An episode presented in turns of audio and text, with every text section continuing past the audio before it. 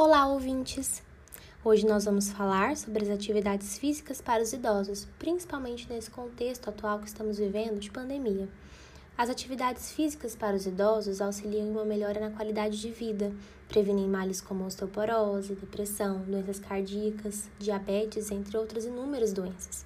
Nessa fase da vida, a mobilidade e a força muscular acabam comprometidas e os exercícios físicos são fundamentais para melhorar o sistema imunológico, a resistência, coordenação motora, o equilíbrio e a disposição ao longo do dia, além de melhorar a saúde cardiovascular, respiratória e diminuir o estresse nas articulações.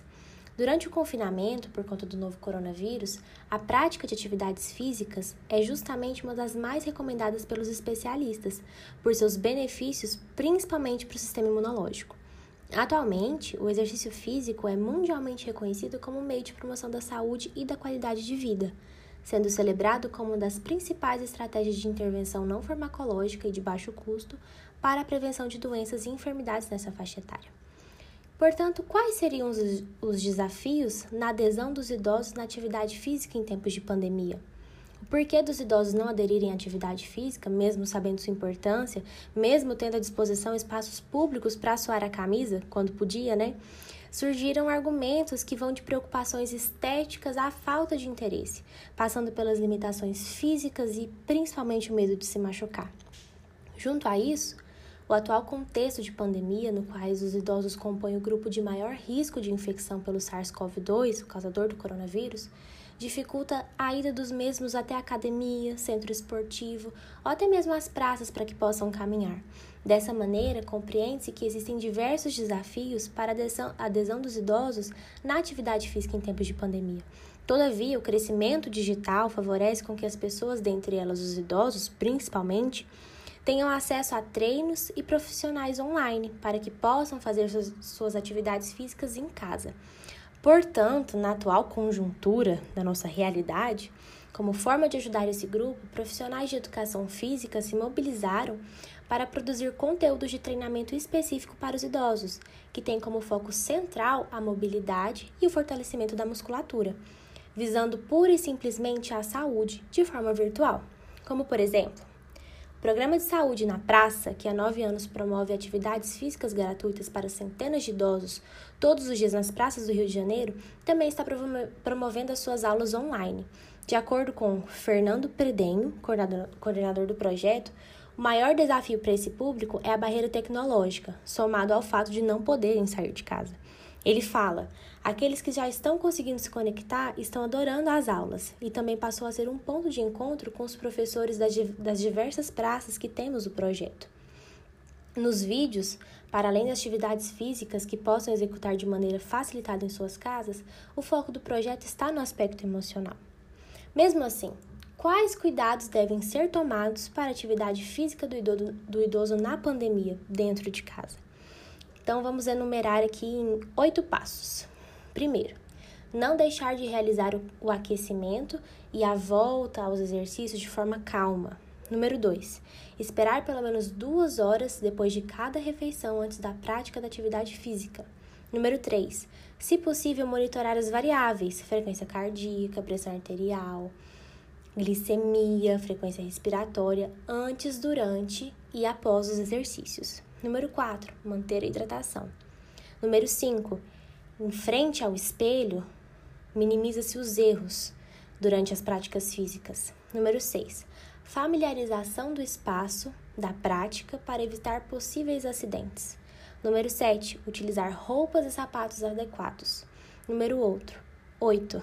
Ao sinal de qualquer sintoma, como tontura, falta de ar, náuseas e dor, interromper o exercício imediatamente. Então, quais as maneiras de evitar acidentes nessas atividades feitas geralmente em casa? Vou enumerar novamente. Número 1, um, retirar tapetes escorregadios do chão. Número 2, cuidado com os esbarrões, móveis muito grandes, com quinas ou objetos de decoração que podem causar acidentes e até quedas.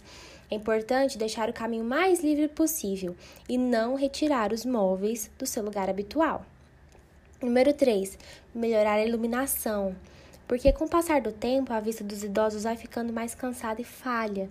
Por isso, é essencial que melhore a iluminação da casa, colocando mais lâmpadas e lâmpadas mais claras, ou se não deixando as cortinas bem abertas, as janelas abertas. Número 4. Mantenha fios elétricos e extensões bem afixadas, evitando que fiquem soltos pelo caminho, para evitar tropeços, né, que podem causar ferimentos graves a idosos que estão mais frágeis. Número 5. Certifique-se de que não há irregularidades no piso, como algum degrau, alguma oscilação. Número 6. Evite encerar o chão ou utilizar outro produto que o deixe escorregadio. Número 7.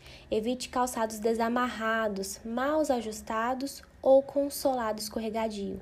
Número 8. Pratique atividade física com orientação profissional. Nesse contexto de pandemia, é complicado a gente receber alguém dentro de casa para poder estar tá aí acompanhando. Portanto, é importante que o idoso pratique atividade física de forma online, com o profissional ali pelo celular, ou se não pelo computador, e com alguém próximo ajudando ali a ele realizar aquelas atividades, os exercícios que o professor passar.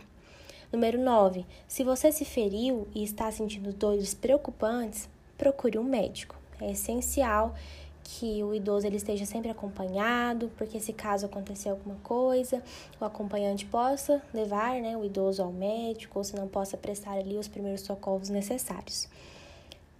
E a última pergunta: quais sintomas de risco devem ser levados em conta no segmento das atividades durante a pandemia?